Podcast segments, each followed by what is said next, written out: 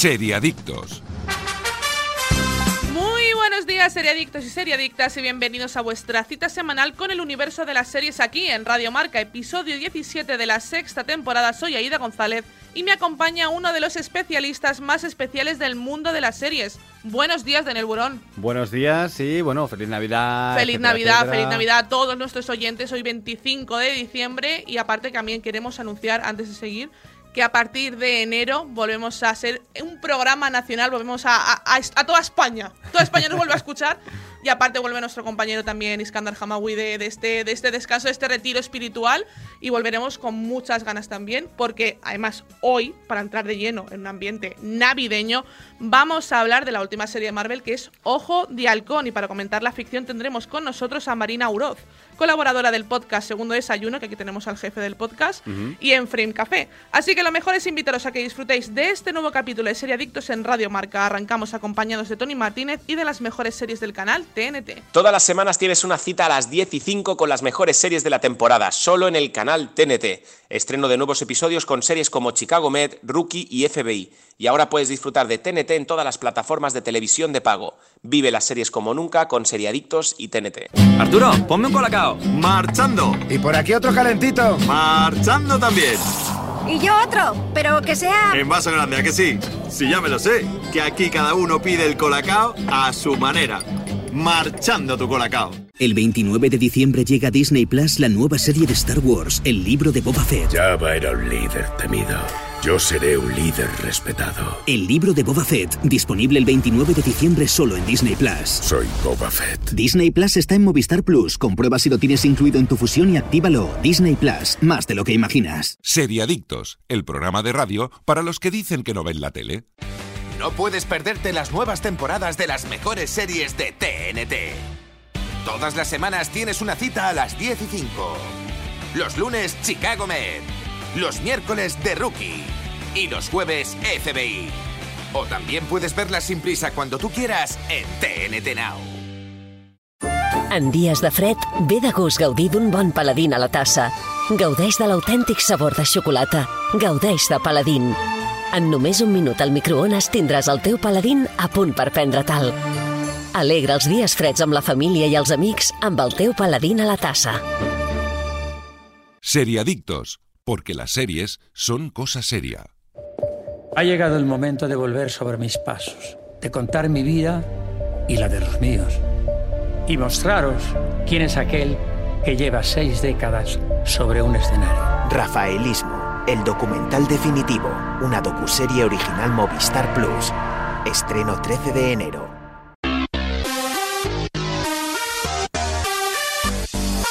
Y empezamos con las noticias, rumores, cositas que hay que saber sobre el mundo de las series. Pero antes de empezar, Tony Martínez viene a explicarnos qué ha pasado con los oicos de Danone y la banda de la Casa de Papel. Madre mía, chicos, no os podéis imaginar la que se lió en las oficinas de Oikos de Danone. Resulta que los integrantes de la banda de la Casa de Papel ya no quieren devolver el oro al pueblo.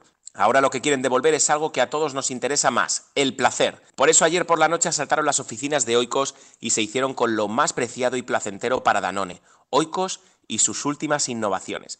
Pero con lo que no contaban es que Carla, la community manager de Oikos, estaba ahí trabajando y claro, la han tenido que llevar con ellos para que no contase nada a la policía. Pero no os preocupéis, podéis ver cómo se las ingenia Carla para salir de esta en el perfil de Instagram de Oikos. Y por lo pronto, nos marchamos con las novedades de la semana de la mano de Oikos de Danone y Seriadictos.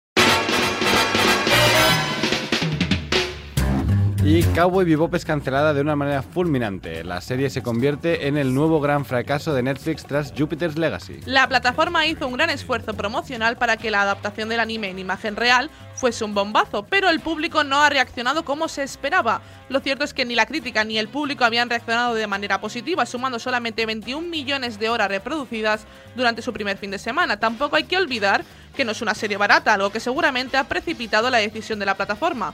Protagonizada por John Cho, Mustafa Shakir y Daniela Pineda, Cowboy Bebop, contaba la historia de unos cazarrecompensas que buscaban dejar atrás sus respectivos pasados mientras intentan dar caza a criminales de diversa índole. A mí esta noticia me ha sorprendido porque parece que Netflix no tenga ninguna, o sea, que tenga como prisa en cancelar las cosas, ¿no? A lo mejor déjalo... Pero lleva un tiempo queriendo... De Sí, hecho, por sí, sí, ejemplo... con eh, pasó lo mismo. antes de la pandemia no lo solía hacer tanto. No. Pero Y no tan rápido. Y no tan rápido. Pero después de la pandemia, con, yo creo que fue filtrar series que veían que no funcionaban o que no tenían el funcionamiento que ellos podían esperar de una primera de una serie que les ha costado X Exacto. dinero. Porque Mm. obviamente Cowboy Bebop es una serie muy cara, es una serie que viene de, de un anime para la gente que no lo sepa, del mismo nombre. También lo ten- me parece que también Está está, en Netflix, también sí, sí, sí. disponible en Netflix para quien se haya quedado con ganas de saber más. Es un buen anime, es uno, de hecho está considerado uno de los mejores animes de, de la historia, por Está en tanto... el top 10 de la mayoría de, de gente fan le- del anime. Exacto, por tanto es una, 10. es- está muy recomendado si os gustó la serie, por ejemplo, y, y habéis, os habéis quedado con ganas de más, ahí tenéis el anime para, para poder continuarla de otra forma. Pero, pero bueno, que la historia es la misma, realmente los personajes son los mismos. Y que el anime termina, o sea, termina Exacto, para y siempre. tiene, y, tiene, y tiene un cierre, por tanto vais a conseguir ese cierre que no habéis conseguido con, con la serie de, de imagen real. Yo lo entiendo. Yo, yo entiendo. No, yo no. Yo no porque si tú apostabas tan fuerte, primero de todo, no, no tendrías que haber entregado este producto no tan bueno. Porque parecía que, era mucho mejor de lo que ha acabado siendo. Me, me parece una serie mala, eso es lo primero. Con unas escenas de acción eh, de mal gusto, o sea, rodados con mal gusto. Y, y que no está tan mal realmente visualmente. A mí no me ha desagradado visualmente, pero que luego tiene cosas como el maquillaje que es absolutamente terrible. O sea, el maquillaje de, del personaje de Mustafa Shakir eh, es que se le ve que, que se, se le doblan la- las- los metales de la cara, es como terrible. Pero no sé, eh, ha pasado con The Witcher. The Witcher la primera temporada no era tan buena y en la segunda lo han arreglado muy bien. La han pero puesto más porque yo creo que, el pro- no han confiado. es- Eso le pasa mucho a Netflix que no confía en su producto primigenio.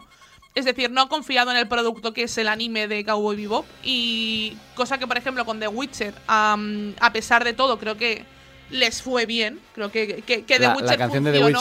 Witcher fue también como, Sí. como un éxito total, ¿no? Y creo que también que, que The Witcher funcionó muy bien durante sus primeras semanas, que es más o menos la medida que tiene Netflix los primeros 28 días, como funciona una serie. Eh, aquí se ha basado mucho en el primer fin de semana y a lo largo de la semana siguiente, que también que en sumo creo que era un total de 36 millones de horas. Eh, hablando de lo que hablábamos la semana pasada, ¿no? De series que, que cosechan 1.600 millones de horas vistas como el Juego del Calamar, que es la serie más vista de la plataforma. Por tanto, estamos llegando, estamos muy lejos de lo que, de lo que podría esperarse de una serie de la- en la que se, han inver- se ha invertido tanto dinero y en la que confiaba tanto la plataforma. Pero que también te digo, eh, estoy un poco de acuerdo con lo que con lo que dices. Netflix tiene una manía un poco extraña de cancelar series sin darles una segunda oportunidad en ese sentido de bueno no estamos diciendo que hagáis una segunda temporada ya sino darle una vuelta, darle una, una reformulación como se ha hecho también con The Witcher. Claro, a ver, Su primera temporada que fue no ha más funcionado, ¿no? Y venga, arreglémoslo. está. Pero, por ejemplo, eh, también cancelaron una serie que a mí me gustó mucho, que también hicimos en el programa, que se llama eh, Todo es una mierda o algo así. No recuerdo. No recuerdo. Sí, la de la chica de It, ¿no? Exacto. Sí, sí, es sí. una serie buenísima. Salen los dos de It. Son, son dos, los Mm. dos protagonistas salen en It. Él no era. Ah, sí, sí, es verdad. Sale Él era también. el judío. Exacto. El chico judío, sí. Entonces, es una serie que a mí me encantó. Me encantó, me, parece, me pareció una primera. Está basada en un cómic, por cierto, un poco como el estilo de The End of the Fucking Wall. Mm. Eh, y me gustó mucho la serie. Luego entró la pandemia, eh, se confirmó una segunda temporada, de hecho ya se Sí, estaba escribiendo. Cierto. Llegó pandemia, se canceló la serie. No es una serie cara, no, no, me, no me puedes decir que Esa que serie. no era, serie- esa no me- sí que no era cara, ¿eh? No me puedes decir que esa serie te cuesta dinero. Es decir, Mm. lo que te cuesta esa serie lo ganas en tres días. Eh, no, no, no, no exageremos tampoco las Mm. cosas. Yo creo que se querían quitar cosas de encima de. No ha funcionado a lo mejor tan tan bien como esperábamos. Eh, nos la quitamos de encima. Que yo creo que llegaría a unas audiencias, de hecho, muy parecidas a The End of the Fucking World, que es el mismo estilo de serie. Sí. mm, adolescen- adolescentes que, con Recordaba patrones. mucho a esa. Exacto. Eh, yo, volviendo a Cowboy Bebop, ¿eh? o sea, al final creo que el error ha sido sacar algo que no estaba bien. O sea, ni crítica ni público le han, le han gustado. O sea, la gente, que el público de hecho, porque es una serie muy difícil de vender a la gente que no sea fan ya del, del anime. Claro, la gente que era fan del anime de repente ha dicho, bueno, pues esto es Para peor esto que me veo el anime. Efectivamente. Y la crítica tampoco la, la ha ayudado a vender, por lo tanto no se ha vendido, o sea, no la ha visto más gente de la que ya la iba a ver, que eran los fans del, del propio anime. Entonces, bueno, pues ahí se ha quedado. Eh, lo, lo mejor es lo que estamos escuchando, que es la banda Y sonora. la banda sonora que se mantiene también en, en la serie. Sí, que es la misma compositora que en la serie Exacto. de animación. Sí, sí, sí. Bueno, no sé si alguna plataforma la rescatará, si veremos algo en un futuro. No Yo no creo, creo, yo ¿eh? creo que no, yo creo que pasará un poco como con Death Note, que ¿Cómo vimos ves tú lo del tema de, de One Piece?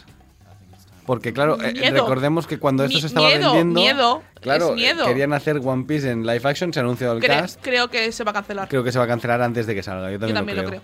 Pero pasará un poco como lo que hablamos también cuando, cuando empezamos a hablar un poco de las series de que van a salir a partir de la nueva película de Batman. Si la película de Batman se pega una hostia, se van a cancelar todos Sí. los proyectos que hay aparte. Pues Sí, porque les- hay dos, que, que una es de la policía y la Y otra la es del pingüino. eh, que, y son series que a lo mejor a mí me interesaría ver, a pesar de que me guste o no la película de The Batman, Exacto. pero no van a continuar si esto, si esto no funciona. Yo creo que también eh, apostar y sacar ese tipo de noticias antes de ver si el producto en el cual te estás basando tus criterios para saber si vas a sacar los siguientes productos o no, eh, si saber si funciona o no va a funcionar o qué va a pasar, porque sabemos que obviamente las películas, cosas live actions que se han hecho de anime no suelen funcionar, no son cosas que funcionen. Por tanto, espérate, vamos a ver. Y lo de One Piece tiene eh, pinta de que va, o, o si sale va a fracasar, o si no sale, o, sea, o si no se va a cancelar. Tenemos aquí las dos Totalmente, cosas. ¿eh? totalmente. O sea, yo pienso igual. O sea, si sale, no va a funcionar. Y si no sale, que no se va a salir. O sea, porque viendo el éxito de esto, yo no adaptaba ningún otro anime. También te digo, o sea, no sé quién quiere adaptar animes a la imagen real que no te hace falta. El anime tiene unas normas muy concretas que funcionan muy bien Es como en si, anime. como si quieres, eh, como las películas de Shingeki no Kyojin. Nunca va a Ataque a los funcionar. titanes para la gente que, que Nunca lo va a conozca. funcionar nunca funcionará. action, nunca, no, nunca. nunca va a funcionar. Pero bueno, vamos con la siguiente, la siguiente noticia. Sí, ya tenemos tráiler y fecha de estreno de Separación, la nueva serie de Ben Stiller, eh, que es un thriller de oficina para Apple TV Plus. La ficción dirigida por Ben Stiller llegará a la plataforma el próximo 18 de febrero y ya podemos ver su primer adelanto. Creada por Dan Erickson, la serie sigue a Mark Scott, el jefe del equipo de Lumon Industries, cuyos empleados se someten a un procedimiento quirúrgico que separa los recuerdos del ámbito laboral y del ámbito personal.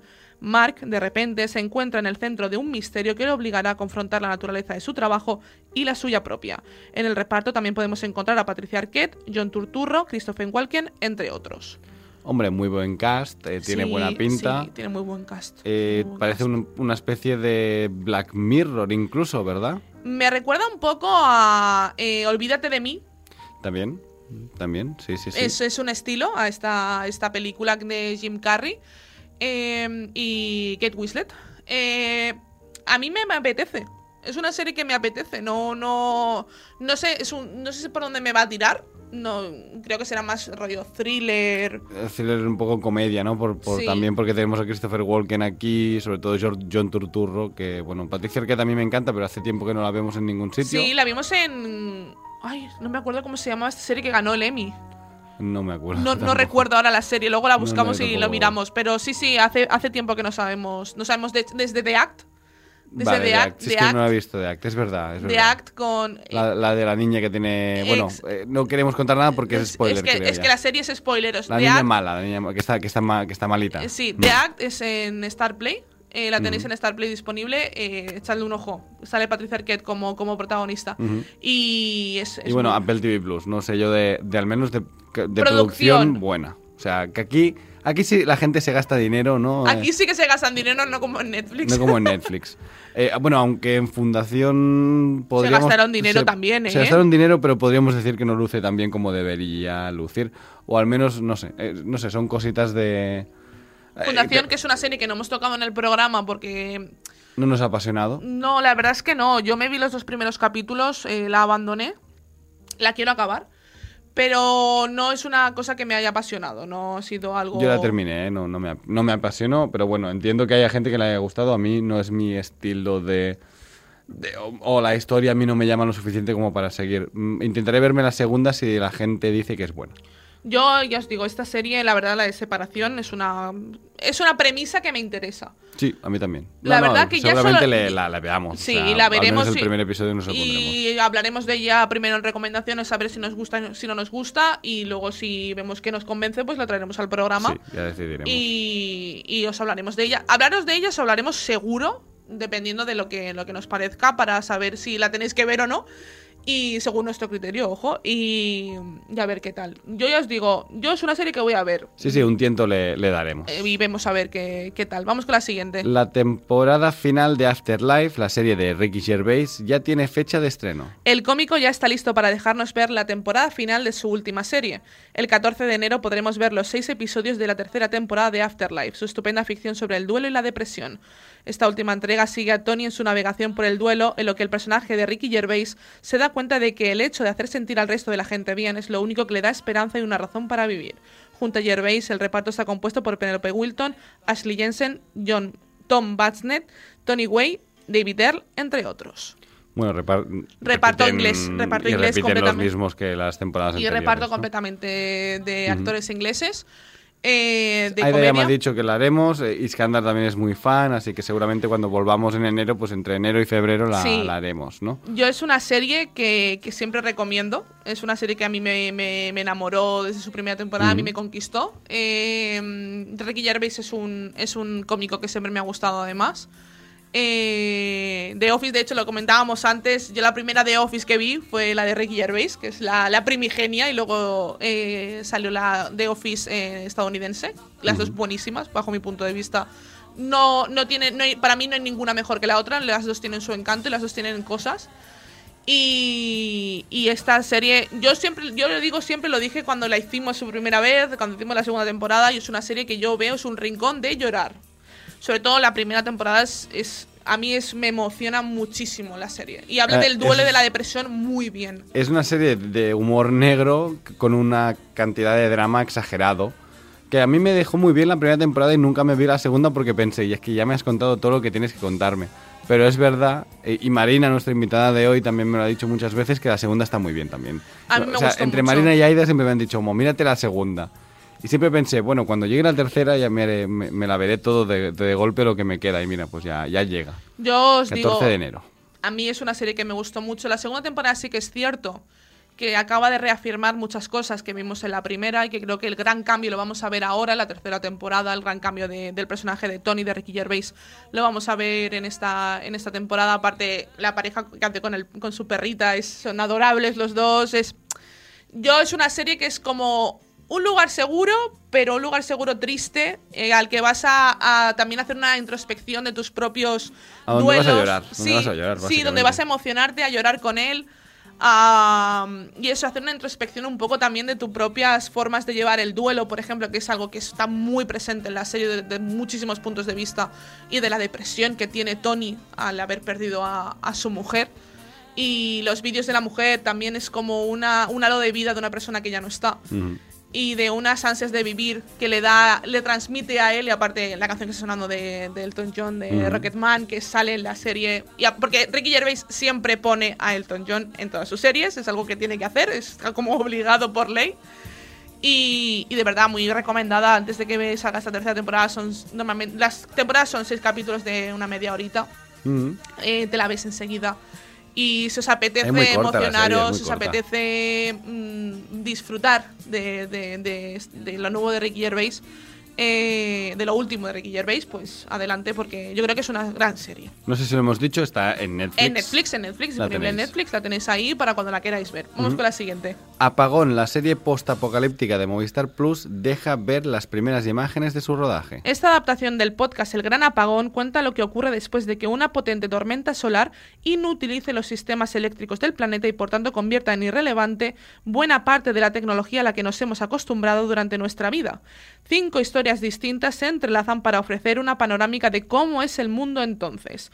La serie será dirigida por diferentes pesos pesados de nuestro cine como Rodrigo Sorogoyen, Isabel Peña, Raúl Arevalo y Alberto Marini, Alberto Rodríguez y Rafael Cobos, entre otros. Hombre, los nombres ya, ¿eh? Eh, mira, yo ya solo en, en Soro, ya estaba vendido, ¿no? A mí Sorogoyen ya sabes que me, apasiona y justamente después de ver el especial de Historias para no dormir de Sorogoyen, que tiene un poco de este rollo, no postapocalíptico, pero sí de Pandémico. futuro distópico, distópico, pandémico raro, ya me apetece. Lo que me apetece más es que me haga una serie nueva, una peli nueva, pero que me dirija a esto, que no sé cómo está el podcast, pero que a mí me interesa por, Mm. por premisa, me parece bien. a mí sé. me recuerda un poco, a ver eh, si algunos oyentes están de acuerdo, al colapso. La serie del colapso. Sí, aunque el colapso era más. Recordaba más a la pandemia, ¿no? Casi. No, Eh, no sí, sé. el colapso, el- la serie del colapso, que es una serie francesa que tenéis disponible en Filming. Eh, la hicimos también en el programa, también son cinco capítulos que te explican. Aquí eh, sí que es cierto que las historias se van a entrelazar. En el colapso, no, mucho, en ¿eh? el colapso no, no- había cosas que sí, había cosas que no, Mm. no era completamente necesario, no- podías no volver a ver los personajes. esto es un poco como Black Summer de Netflix, la de exacto, zombies. exacto. A mí eso me gusta mucho cuando está bien hecho, pero a veces puede pecar del eh, eh, tal episodio es malísimo porque los protas no me caen bien o la Mm. historia que me has contado no va a ninguna parte y tal. Pero cuando está bien contado esto y juntas todas las historias, eso Yo creo que también mucho, ¿eh? Movistar es un sello de calidad en este tipo de cosas. Yo creo que, y aparte, ya solo los que la- a los que hay, de- o sea, ya tienes detrás a Movistar y a los directores que tienes. Por Sí. tanto, yo creo que es Sí, sí, un sello de calidad que puede traernos un producto muy bueno de una cosa que está muy al, muy, muy al día, que es eh, en la tormenta solar, ¿no? Que, que se hablaba. En Finch, la película de Tom Exacto. Hanks hace poco en Apple TV. ¿Mm? Exacto, y es algo que está muy al día. Entonces, es Mm. algo que están aprovechando un tema en base a este, a este podcast que yo tampoco he escuchado, pero me pasará un poco, un poco como X-Ray, que mm, di la noticia y luego escuché el podcast y lo vi y lo recomendé. Así que también me le daré una oportunidad a este podcast. Y, y veremos, veremos a ver qué, qué nos cuenta la serie. Yo tengo muchas ganas, supongo que la veremos, está empezando a rodarse, supongo que la veremos de cara a finales del año que viene, más o menos. Yo creo que... viene, principios de- del siguiente. Sí, yo creo que, que sí, la traeremos y a ver si Sorogoyen se enrolla y viene aquí a hablar con nosotros en el programa. que yo, Estaría, creo, estaría muy bien. yo creo que Dani se enamora ya, se acaba de enamorar. Sí, sí, sí. bueno, vamos con la última, que es que Willer Valderrama será el zorro en una nueva adaptación para Disney. Además de ser el productor ejecutivo, el actor interpretará a Don Diego de la Vega y a su alter ego, un espadachín vengador y justiciero que utiliza un antifaz. Estamos reimaginando este clásico para Disney como una pieza de época convincente ambientada en el pueblo de Los Ángeles, pero contada en un estilo de telenovela muy moderno con personajes contemporán- contemporáneos ricamente dibujados y relaciones en contraste con la acción, el drama, el suspenso y el humor original e icónico del zorro, aseguró a Joe Davis, presidente de Disney Branded Television, en un comunicado. La serie de televisión original de El Zorro, que se desarrolló entre 1957 y 1959, siguió a De la Vega mientras defendía a los pobres y luchaba contra los tiranos militares mientras montaba su caballo negro Tornado. Yo soy muy fan de las pelis. Yo también, la verdad, Yo soy sinceramente. muy fan de las pelis. Es un héroe, entre comillas, clásico, que, que me gusta mucho. Es un personaje, una figura que me, que me gusta mucho. Pero a mí lo de estamos reimaginando un clásico en- eh, ambientado en el pueblo de Los Ángeles, pero contado en forma de telenovela moderno, es como... ¿Qué me estás Son demasiadas contando? cosas. Dime que vas a hacerme un reboot con la ambientación de toda la vida, con esta banda sonora maravillosa. Ay, es increíble. Y, y- y la estética clásica del zorro y yo te lo compro. Qué guapos esto- estaban Antonio Banderas y Catherine Hombre, Zeta-Jones en esa película. Yo creo que Banderas nunca ha estado más guapo en su vida, también te digo. Y Catherine Zeta-Jones está preciosa en estas películas. espectacular. Es- es- son espectaculares los dos. Además que las reivindico ahora. Yo las vi hace poco otra vez, desde pequeño no las veía. Y las reivindico, ¿eh? Son muy buenas pelis de acción de la época esa de, de Piratas del Caribe, Sí. donde era pura aventura y- Sí. y, y diversión y nada más, sin pretensiones de ser nada serio, pero, pero Stephen intentar... Hawkins también lo tenemos en esta peli, Exacto, ¿eh? Stephen Hawkins, que es el, el maestro del zorro. ¿no? Exacto. Que, que creo que es el zorro original, es de el hecho, zorro ¿no? original, exacto. Eh, Está muy bien. Yo esto, a ver cómo, a ver el primer, el primer vistazo, ver, ¿eh? el primer el tráiler. Yo cuando vea el tráiler te diré si lo voy a ver. Lo traeremos cuando lo cuando salga, salga algo más. Sí, cuando salga algo este. más lo, lo traemos. Lo traemos y comentamos a ver qué nos parece. Oye, a lo mejor nos No sorprende. sabemos qué va a ser de momento. Es que claro, es que no, como- sabemos, no sabemos nada realmente. No. Solo sabemos que se ha decidido ya el cast.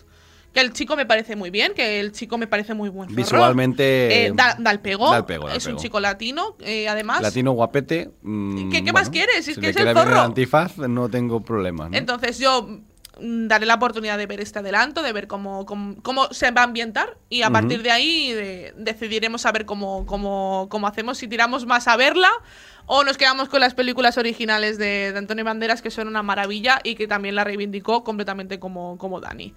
Y hasta aquí las novedades de la semana, pero para novedad todo lo que tiene que contarnos Tony Martínez sobre el asalto a las oficinas de Oikos de Danone. Parece que Carla, la community manager de Oikos de Danone, ha dado señales de vida. Podéis verlo todo en el Instagram de Oikos, donde nos explica qué fue lo que sucedió aquella noche en las oficinas de Oikos de Danone. Pero no solo eso, Carla ha ideado un plan perfecto para recuperar los oicos de Danone robados por la banda y cómo salir de allí antes de que se den cuenta de que faltan yogures. ¿Vosotros creéis que será capaz de hacerlo? Por el momento, a Seriadictos ya nos ha hecho llegar una caja llena de oicos de Danone y tenemos que admitir que están increíblemente buenos. Aunque no sabemos cómo saldrá Carla de este lío, podéis descubrir todos sus avances en el Instagram de oicos de Danone. El 29 de diciembre llega a Disney Plus la nueva serie de Star Wars, el libro de Boba Fett. Java era un líder temido. Yo seré un líder respetado. El libro de Boba Fett, disponible el 29 de diciembre solo en Disney Plus. Soy Boba Fett. Disney Plus está en Movistar Plus. Comprueba si lo tienes incluido en tu fusión y actívalo. Disney Plus, más de lo que imaginas. Arturo, ponme un colacao. Marchando. Y por aquí otro calentito. Marchando también. Y yo otro, pero que sea... En vaso grande, ¿a que sí? Si ya me lo sé, que aquí cada uno pide el colacao a su manera. Marchando tu colacao. Seriadictos. No puedes perderte las nuevas temporadas de las mejores series de TNT. Todas las semanas tienes una cita a las 10 y 5. Los lunes, Chicago Med. Los miércoles, The Rookie. Y los jueves, FBI. O también puedes verlas sin prisa cuando tú quieras en TNT Now.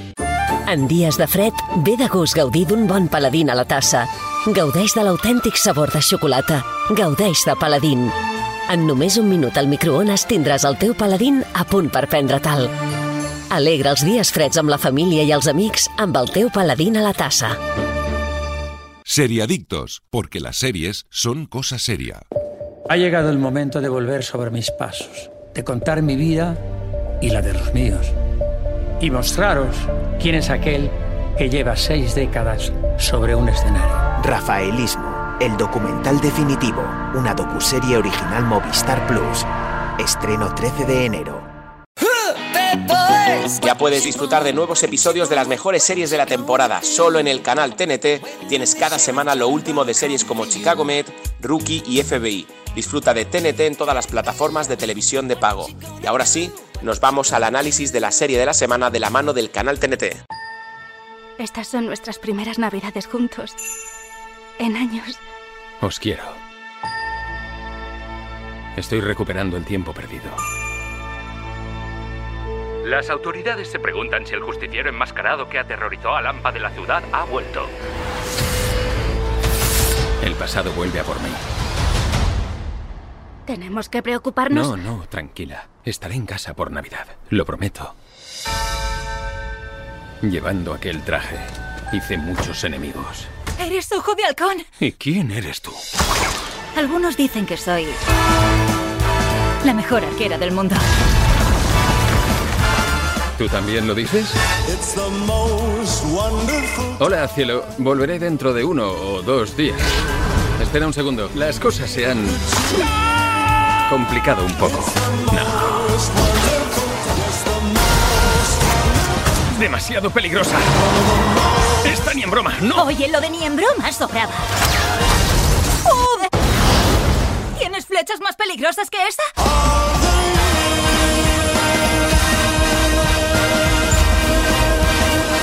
Ah, menudas navidades.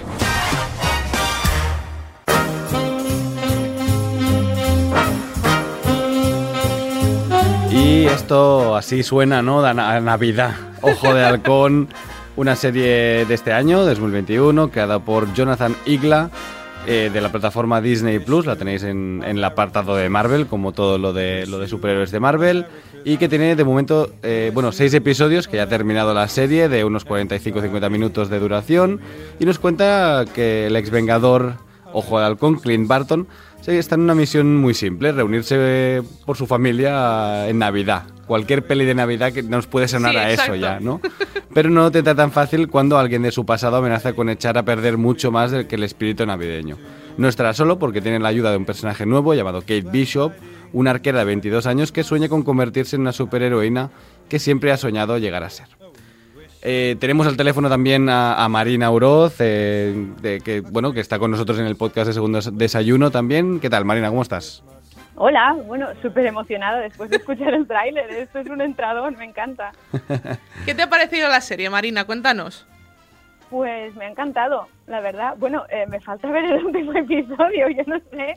Sí, sí, no, no lo hemos visto, no se puede spoilear casi nada de la serie, o sea, intentaremos no spoilear nada, pero, pero bueno, a falta de haberlo terminado o de, o de hablar del final, ¿qué te ha parecido igualmente? A mí me está encantando y de hecho es una de esas veces que como que te apuntas el tanto porque Ojo de Halcón es un personaje que al menos, no sé en los cómics, pero en el universo cinematográfico se le ha ninguneado un poco, ¿no? Se, la gente como que se cachondea un poco de, de su condición humana porque realmente pues no tiene unas habilidades tan extraordinarias como otros. Pero a mí siempre me ha parecido uno de los, a nivel de personaje, me ha parecido de los más interesantes porque al final es que es, es, es un chaval ahí campechano, es un padre de familia, es un tío que va al trabajo y luego vuelve a casa, ¿no? Y le duele la espalda. Entonces, pues es como... Esto, pues eh, yo creo que es fácil empatizar con él y, y junto con Natasha, pues siempre me ha parecido uno de los, de los más entrañables. Y aparte yo estoy muy de acuerdo con, con lo que dices, Marina, de, de que es un personaje que dentro de todo lo que son los Vengadores ha estado muy ninguneado en este sentido. A ver, se le ha dado, ¿Verdad? no ninguneado, pero se le ha dado protagonismo a... Bueno, se hace incluso mención en la serie, se hace chistes con Sí. eso, ¿no? Es como el, el vengador que nadie le importa.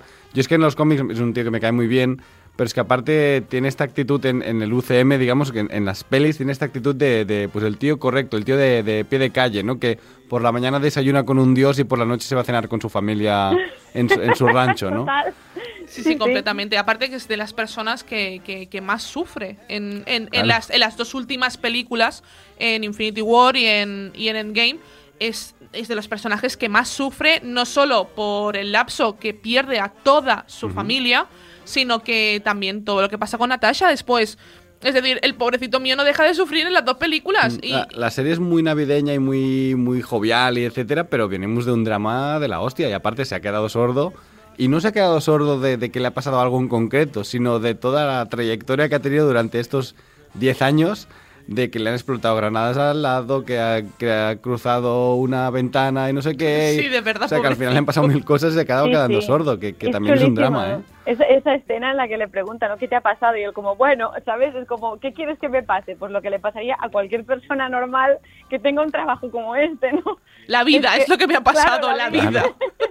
Eh, Que sí tiene superpoder, que es la superpuntería, pero que no, no tiene nada más. Claro, claro, pobre hombre. Es que al final, es, eh, además lo que decíais, está rodeado de divas y divos. Sí, y él al final es como que acaba siendo, acaba teniendo un, un papel pues muy discreto, ¿no? Pero yo creo que él es normal. Los, el problema son los demás. los Exacto. egos que tiene alrededor, ¿no? Exacto, completamente, sí, sí, sí. Aunque yo siempre defenderé esa escena en, en Vengadores 2 donde se van a, a su rancho, ¿no? Y, Oh. Y es un poco, él también es la cohesión de todo el grupo. Es el, es el tío con los pies más en el suelo Sí. que, que luego sabe lidiar con los problemas mejor que nadie porque, porque tiene vida, no como el resto que no tienen vida, ¿no? Que no, no hay más encanta. allá de lo que es el trabajo. Y creo que la, la única persona que. El único eh, vengador que podemos decir, único, uno de ellos que tiene vida más allá, es Iron Man. Ujú. Es Tony Stark, que tiene, que tiene, Sí. a- tiene su familia aparte, Sí, que ¿no? Que- luego más tarde sí lo veremos que, que aprende un poco de eso, ¿no? Aprende de esa escena, él aprende. En Endgame lo vemos que ha aprendido de, de ese... Exacto, entonces ese vemos momento. como también gracias a, a- a él, a Ojo de Halcón, como que lo- humanizamos más al resto de superhéroes, a pesar de que hay algunos que, que son superhumanos y dioses, pero que también Mm. humanizamos más esta, a estos personajes gracias a él y gracias a, a- a escenas como las que comentaba las Y, que otra comentaba escena Dani. de la misma película en la que la viuda, eh, la viuda negra, no, era la bruja, Bruja escarlata, Escarlata, ¿no? Le pregunta como, como eh, eh, mira chica, levántate porque estamos luchando en una ciudad que está en, a no sé cuántos kilómetros del suelo y yo estoy matando robots con, fle- con arco y flechas. O sea, esto no tiene sentido, ¿sabes? Y de esa frase, de hecho, salió la serie. O sea, el pitch fue ese a, a Kevin Feige, que vendría a ser el productor ejecutivo de todo Marvel. El pitch fue ese. De, de esta frase podemos hacer una serie, ¿no? Y es- al final acaba siendo una serie pues muy de, ca- muy de calle, muy de gente en Nueva York, súper bien ambientada, pero de gente normal. L- Los malos son unos rusos, bueno, En aquí en la serie creo que son alemanes, pero En chándal. en chándal. O sea, una mafia, la mafia del chándal, Es que, que, se llama. la ¿eh? conocen como la mafia del chándal. Y a mí de verdad que me dio mucha risa. Eso sale del cómic, que por cierto, o sea, antes de avanzar con Kate Bishop, que os quería preguntar ahora por ella, pero el cómic, para decirlo, ya que estamos aquí, eh, toda la idea, el ideario visual, todo el diseño visual, todos los créditos, todo está sacado del dibujante David Aja, que es español, ¿vale? Así que hay que darle su reconocimiento Su crédito, porque hay claro un que cómic sí. que se llama Ojo de Halcón, que lo podéis encontrar en todas las librerías, que es lila, muy grande y tal, vale unos 40 euros, que está muy bien y es en el que, en el que está basado esta serie tal cual. O sea, esta serie no va de lo mismo, ¿vale? Pero está muy basada en ese cómic. Y visualmente está 100% basada en ese cómic, por eso lo, lo quería decir. Pero bueno, Qué Kate guay. Bishop, ¿qué os parece? Genial, me encanta el personaje. Para mí es un poco, eh, es un Spider-Man femenino de alguna manera, porque tiene el tonito este de, primero que es una pesada, que, que es, es un incordio, pero es adorable y no puedes no quererla. A mí la escena de no me llames, te voy a bloquear, no me llames. Le manda tres mensajes y le llama cuatro veces. Eh, es lo que harías tú, o sea, a ver, es que es tu ídolo, Yo ¿no? conozco, por ejemplo, en mi caso, cono- conocer a Spider-Man, por ejemplo, yo y me da su número de teléfono. Madre mía, Tom Holland me da su número de teléfono, me mato. Y encima tenemos ese momento de que está enviando los mensajes y dice como, ay, qué pesada soy, ¿no? Y tal. Y sigue enviando mensajes, ¿no? Es como... Sí, sí, en plan, me estás obligando tú a comportarme como una persona loca. Exacto. Yo no era así. Tú me has obligado a hacerlo. Aparte la han hecho muy carismática eh, poniéndole el perro, que creo que el perro en, en Ay, el cómic lo, rescata él y no ella, pero, pero el, co- el el perro, que perro, va el con perro ella. medio ciego. El perro de Pizza Dog, ¿no? El perro de la Que solo pizza. come pizza, sí. Que por cierto, el perro real son dos perros exactamente iguales, que no son no es que les falte un ojo, sino se lo han quitado por ordenador, pero se llaman como dos Pokémon, ¿no? Se llaman como dos evoluciones de Eevee, que me hizo bastante gracia, ¿no? Son, son bastante qué adorables. La verdad es que son adorables los perritos. A mí es que cuando en una serie me pones animalitos, pero bien, en plan, que van a estar acompañando a los protagonistas, de verdad que a mí eso me enternece muchísimo. Y el hecho de que no se olviden del perro es algo que me gusta mucho, porque muchas vida. Exacto.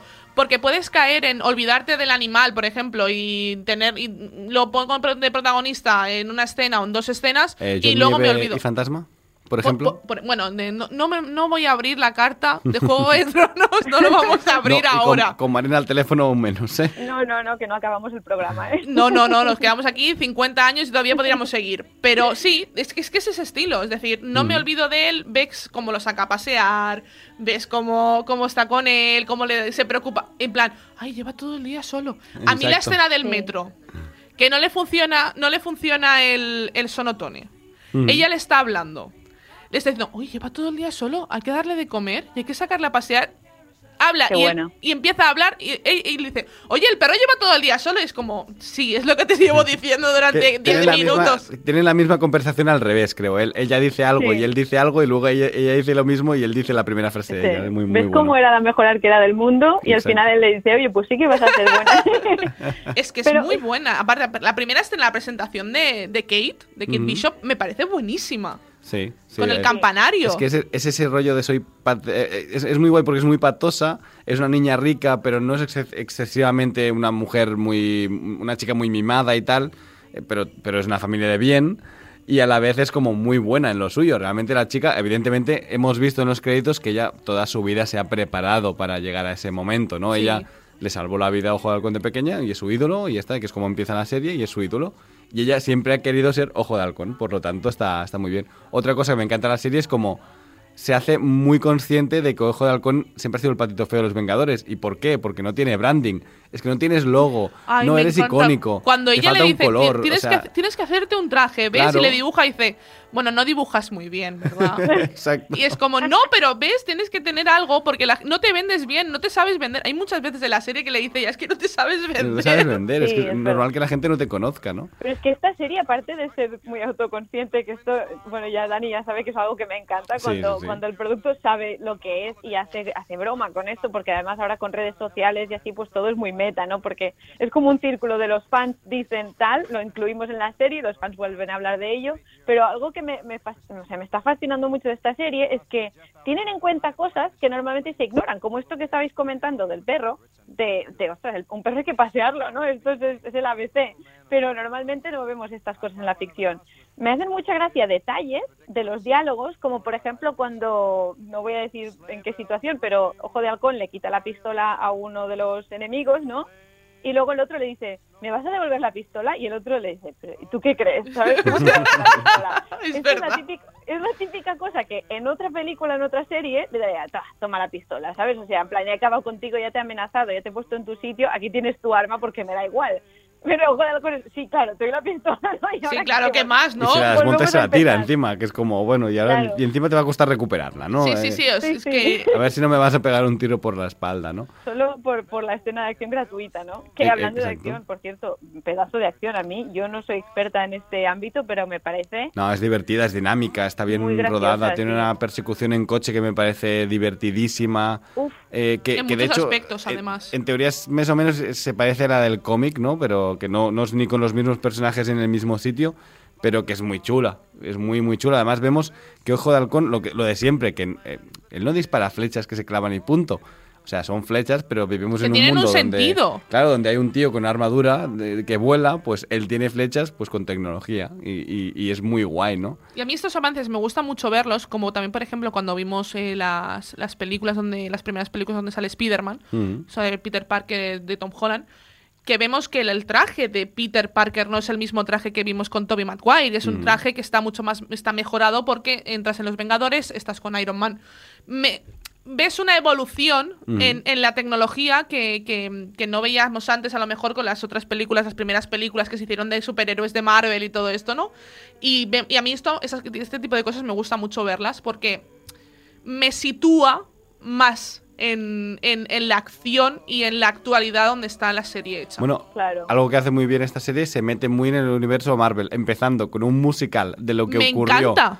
eh, Dios, con los. Vengadores en, en Endgame, que eso ya es, bueno, en Endgame no, en, en Nueva York en Vengadores 1, Sí, porque sale Loki, que es el villano de esa película, de las primeras de Vengadores. que es ya de locos, o sea, es, es- es en plan, ¿qué, qué me estás contando que acabo de ver esto? Y luego le felicitan porque le salvó la ciudad y se van a cenar y le felicita. eh, Estamos Y hablando del primer episodio, ¿eh? pero y le invitan a cenar como, hey, gracias, nos salvaste la vida porque salvaste la ciudad. Son, estas, son estos detalles que hacen que el mundo sea más rico, que el universo Marvel valga la pena seguirlo porque todo tiene una coherencia y todo no tiene un sentido, ¿no? Es como, te pre- si no dijeran eso te preguntarías, ¿por qué nadie le ha dicho nada si es el hombre que salvó la ciudad hace 10 años? Exacto, exacto. Claro, por más anónimo que sea, al final, o sea, Exacto. es, es difícil de reconocer, pero la gente normal pues ve las noticias, ¿no? Y está un poco al tanto de, de la cara de la persona, pues eso, que es muy chulo In- además. incluso Marina tiene hay ese momento de la placa de aquí es la, en el primer sitio donde se reunieron los Vengadores Sí, salvando sí. la ciudad que me parece un momento maravilloso de decir es el plano que hemos visto este plano Michael Bay que hemos visto 20 veces en los Vengadores pero es que hay un sitio que conmemora ese plano que, que es como una no- locura ¿no? No es en plan la batalla de Nueva York, no, no, no, es la, la primera vez que hicieron el, el assemble, ¿no? O la, sea, pose la pose de verdad Sí, el, el primer reunidos, ¿no? Pues es, es, es que es todo esto tan, tan meta que decía yo antes, pero me encanta porque lo hacen bien. O sea, Marvel está llegando a, a un nivel de, de, o sea, de hacer guiños al espectador y easter eggs y todo esto que yo no lo había visto nunca antes. O sea, no- mm, si no, es aquello que decimos siempre, ¿no? Si no lo pillas, pues sigues adelante, pero si lo pillas es que te toca el alma. ¿Creéis que es una serie que puede ver alguien que no haya visto nada de Marvel? Eh, en teoría, cualquier producto, según Kevin Feige, ¿eh? cualquier producto del de Marvel puedes entrar de cero. Evidentemente creo que la carga emocional tiene que venir de haberlo seguido todo, pero yo creo que como producto de Kate Bishop es, es perfecto. O sea, Sí. Kate Bishop no la has conocido antes de esto y para ti Ojo de Halcón va a ser al tío al que ella idolatra, punto. Como producto de Kate Bishop es una serie que puedes empezar de cero, ¿eh? A mí el personaje... Yo creo que... Yo estoy de acuerdo con Dani. ¿Tú qué piensas, Marina? Yo creo que también, porque ella además le dan el suficiente peso y es lo suficientemente carismática como para como para llevar la trama por sí sola y que Ojo de Halcón sea más un mentor. Sí, Eh, sí, pero sí. claro, es eso, sí, si tienes la conexión emocional con Ojo de Halcón y con toda su carga emocional que lleva él en su espalda, pues obviamente lo sentirás más. Pero sí, sí que se puede, ¿por qué no? Yo creo que de hecho, no sé si estaréis de acuerdo, creo que es el mejor producto, si hablamos de series, el mejor producto para entrar en el mundo Marvel. Es decir, eh, De eso, las series que llevamos yo creo que sí. yo creo que, porque yo por ejemplo creo que con Wanda eh, necesitas saber un background, necesitas saber más, con Bueno, Loki Más también. nada para que al final tenga algún sentido, Eh, ¿no? sí, porque si no, para ti no va a tener puedes ningún ir sentido. viendo, pero si no, no sabes nada, sí, sí. Y, al- y pasa un poco como con Loki, que Loki es la serie que abre todo el tema de multiverso. Es la serie por la que tenemos pues, Spider-Man, por la que tenemos vamos a tener a Doctor ya ver- ya verás, ya verás. No, o sea, Aida no lo ha visto aún. No, No, quiero, no he quiero visto. Spider-Man, no he visto Lo que sí puedo decir es que Spider-Man pasa después de Ojo... No, eh, es- eh, Ojo de Halcón pasa justo después de Spider-Man, Vale. de la película, y que hay alguna conexión sí que hay. De hecho, en, en Spider-Man, cuando empieza la película, no hago spoilers de nada, ¿eh? Pero se ve el cartel del musical de Rogers que se va a hacer en Navidad, por lo tanto... Ya Vemos- tenemos allí como que está en Nueva York, que, que es el mismo Nueva York y te sientes en el mismo sitio. Eso a mí me gusta mucho porque disfruto mucho cuando, cuando el UCM me, me da este tipo de cosas. Que me facilita el trabajo para, para pensar y para decir, ah, no, no, no, que esto es porque están en el mismo, en el mismo momento, en la misma... Y eso, está, eso es muy chulo porque te sitúa muchísimo mejor en la, en la acción que vas a ver, porque realmente a pesar de que las películas tengan años de diferencia, se, se sitúan en un mismo, en un mismo punto y en un Claro. mismo... Hay una línea cronológica que hay que respetar, por de alguna decir, forma. mola mucho que al final de todo esto hay alguno de nosotros frikis empedernidos que se dedique a hacer una cronología y todo cuadre, porque estas cosas nos gustan mucho, ¿no? Como a nuestra especie. bueno, no- n- eh, grabamos hace una- unos días eh, con Marina el especial de, de, de- de Spider-Man. Incluso hicimos allí dentro una cronología en el podcast de decir, vale, esto ocurre, aquí pasan tantos meses, aunque parece que pase una semana, no. Son tantos meses por eso y por eso, o sea que está, está bien. Yo la verdad, mm, ya para ir terminando, me parece como una una serie, como decíamos, obviamente es muy navideña y me recuerda a las típicas películas que veíamos nosotros de pequeños y que creo que podría ser como una serie que podría ver, podrían ver niños y que luego fuera como un referente cuando como nosotros nos pasa, por ejemplo, en la película de Arnold Schwarzenegger, Eh, te iba a decir lo mismo. eh, que quiere buscar el Jingle mu- All the Way, que es que me sé el nombre en inglés, pero no me sé. que un padre en apuros. un padre que en apuros que quiere buscar el muñeco El para muñeco, su hijo y que él se acaba disfrazando del muñeco y tal. Es muy de ese estilo. Peliculón, Es muy de- peliculón. y Ojo de Halcón no paraba de recordarme todo el rato este tipo de películas que veíamos, o solo en casa, por ejemplo, de este, esta estética, esta. Todo Este relacionado- tono navideño es el Exacto. mismo, sí, sí, sí. Entonces, me gusta mucho porque me hace rememorar este, este, esta infancia.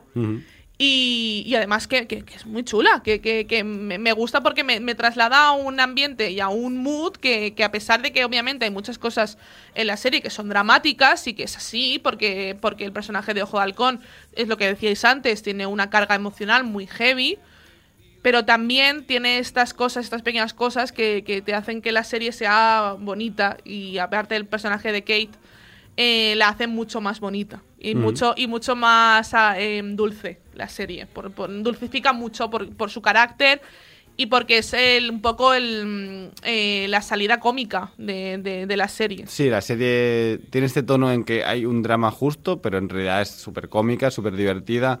Eh, eh, te entra muy bien. Es como un caramelo muy dulce de, de me voy a poner esto y voy a pasarme un buen rato aquí. Y luego tiene cameos muy chulos también. Y, y- y a falta del episodio final, pues va a tener su drama y su importancia para futuro. Así que si queréis ponerle nota, sí le ponemos nota Marina ¿tú qué nota le pones? Uf, yo estoy muy in, o sea que igual le pongo un 9 o... sí sí tú la que tú quieras acabamos el año ya Pues sí, sí, para mí un 9 con algo. sí, Eh, sí, yo igual, un 9. me Yo creo que también me quedo con el 9. Así que Consenso. le, le damos un 9 de media. Marina, muchísimas gracias por haber estado con, con nosotros en Seriadictos y te esperamos en próximas ocasiones. Muchas gracias a vosotros. Un, abrazo, un abrazo enorme y seguimos hablando. Adiós. Hasta Bye. luego. Y después de poner nota a la serie, nos vamos con Tony Martínez para descubrir más sobre el secuestro de la community manager de Oikos de Danone por parte de la banda de la Casa de Papel. No os imagináis el giro de los acontecimientos que ha dado esta historia. Tras el secuestro de Carla a las oficinas de Oikos de Danone y su intento de devolver los Oikos al pueblo a través del Instagram de Oikos, la community manager ha decidido que le ha cogido el gusto a idear planes y que es mucho más emocionante que programar post. Por eso decide quedarse con la banda y con todos los Oikos de Danone restantes. Es cierto que nadie puede culparla. Seguro que muchos de vosotros haríais lo mismo que Carla. Entrad en la cuenta de Instagram de Oikos de Danone y podréis ver todas las hazañas de esta community manager durante su secuestro y ver el final de esta historia. Pero nosotros aún no hemos terminado. Descubre las recomendaciones de la semana de la mano de Seriadictos y Movistar Plus. Arturo, ponme un colacao. Marchando. Y por aquí otro calentito. Marchando también. Y yo otro, pero que sea... En vaso grande, ¿a que sí? Si ya me lo sé, que aquí cada uno pide el colacao a su manera. marchando tu colacao. Seriadictos, el programa de radio para los que dicen que no ven la tele. No puedes perderte las nuevas temporadas de las mejores series de TNT. Todas las semanas tienes una cita a las 10 y 5. Los lunes, Chicago Med. Los miércoles, The Rookie. Y los jueves, FBI. O también puedes verlas sin prisa cuando tú quieras en TNT Now. En dies de fred, ve de gust gaudir d'un bon paladín a la tassa. Gaudeix de l'autèntic sabor de xocolata. Gaudeix de paladín. En només un minut al microones tindràs el teu paladín a punt per prendre tal. Alegra els dies freds amb la família i els amics amb el teu paladín a la tassa. Seriadictos, porque las series son cosa seria. Ha llegado el momento de volver sobre mis pasos, de contar mi vida y la de los míos. Y mostraros quién es aquel que lleva seis décadas sobre un escenario. Rafaelismo, el documental definitivo, una docuserie original Movistar Plus. Estreno 13 de enero. Ooh, baby, do you know what that's Dicen que en nuestro país somos muy de bares, también muy de colacao. Está claro que ambas ideas se tenían que juntar en algo muy atractivo. Es todo un invento. Poder ir a tu bar preferido y pedir un colacao. Y abrir el sobre, verter el colacao en leche fría o caliente en un vaso grande y darle vueltas que haga espumita. Es lo que nos gusta. Colacao, bares, hacer una parada, una conversación. El colacao en sobres para disfrutarlo a tu manera. Y vamos con las novedades de Movistar Plus. Nos quedamos con las mejores series en Movistar Plus porque esta temporada lo vamos a dar todo. Pero antes queremos destacar, como la semana pasada ya lo dijimos, que cinco series de Movistar Plus se meten en la lista de los mejores contenidos televisivos de 2021, según The Guardian, Vigil, Conspiración Nuclear, Fantasmas, La Sangre Helada, Line of Duty y A la Caza del Amor. Nuestra enhorabuena a estas increíbles series, todas ellas disponibles en la plataforma de Movistar Plus. Y ahora sí, empezamos con las últimas novedades de Movistar Plus la segunda temporada de Alex Rider ya disponible en Movistar Plus. Todavía afectado por su traumática experiencia en Point Black, Alex intenta recuperar la normalidad y desentenderse de su vida de espía. Pero, tras un brutal ataque a un apreciado amigo, Alex vuelve a verse arrastrado sin remedio al mundo del espionaje. Esta vez, eso sí, sin el apoyo de sus aliados del M16. Toda la temporada estará disponible desde este 11 de diciembre. El descubrimiento de las brujas, estreno de su tercera y última temporada el próximo 14 de enero. En un mundo en el que brujas, vampiros y demonios conviven en secreto con los humanos, Diana y Matthew deben unir fuerzas si quieren evitar que el manuscrito caiga en las manos equivocadas y suponga un peligro para la armonía de las criaturas. Pero su alianza les sumerge en una peligrosa relación que pone en juego sus poderes y sus propias vidas. Sus dos temporadas anteriores completas bajo demanda. Llega el próximo 13 de enero Rafaelismo, una serie documental original de Movistar Plus. Es el documental definitivo sobre la vida y la carrera de Rafael al cumplir 60 años sobre los escenarios. Un retrato íntimo que ahonda en los secretos, ansias, pensamientos y sueños de un ser humano que despierta controversias y pasiones.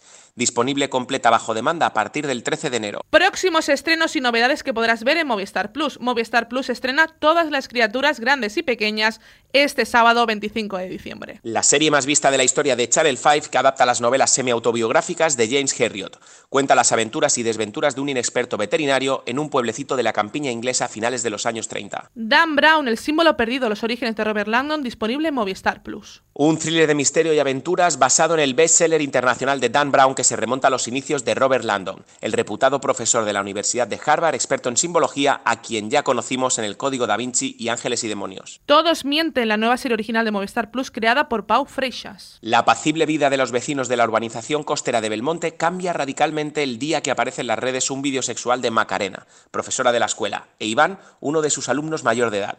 Todo se complica cuando aparece el cuerpo sin vida de uno de los habitantes de Belmonte en el acantilado. ¿Tendrá que ver el vídeo con la muerte? Su estreno se espera para el próximo 28 de enero. Sentimos las molestias, una serie original de Movistar Plus que llegará a la plataforma en febrero de 2022. Dirigida por Álvaro Fernández y creada por Juan Cabestañ, una comedia sobre hacerse viejo siendo joven con Antonio Resines y Miguel Reyán. Dos visiones sobre la vida, la amistad y las escalopas. Algunas de las series originales de Movistar Plus que podéis encontrar completas bajo demanda. Hierro, la ficción ganadora de dos premios Forque a Mejor Serie y a Mejor Actriz de Serie por Candela Peña, completa en Movistar Plus. El thriller de investigación protagonizado por una imponente Candela Peña en la isla del Hierro, disponible completa bajo demanda. Vida Perfecta, ya disponible su segunda y última temporada en Movistar Plus. ¿Cuánto dura una crisis? ¿Qué viene después de una catarsis? A María, Cris y Esther, la vida les dio la vuelta una vez en la primera entrega, empujándolas a lo inesperado, al vértigo, y vieron cómo las fichas del tablero de su vida daban volteretas y se desordenaban. Pero, ¿cómo recolocas todas esas piezas que se desordenaron en un momento de tu vida?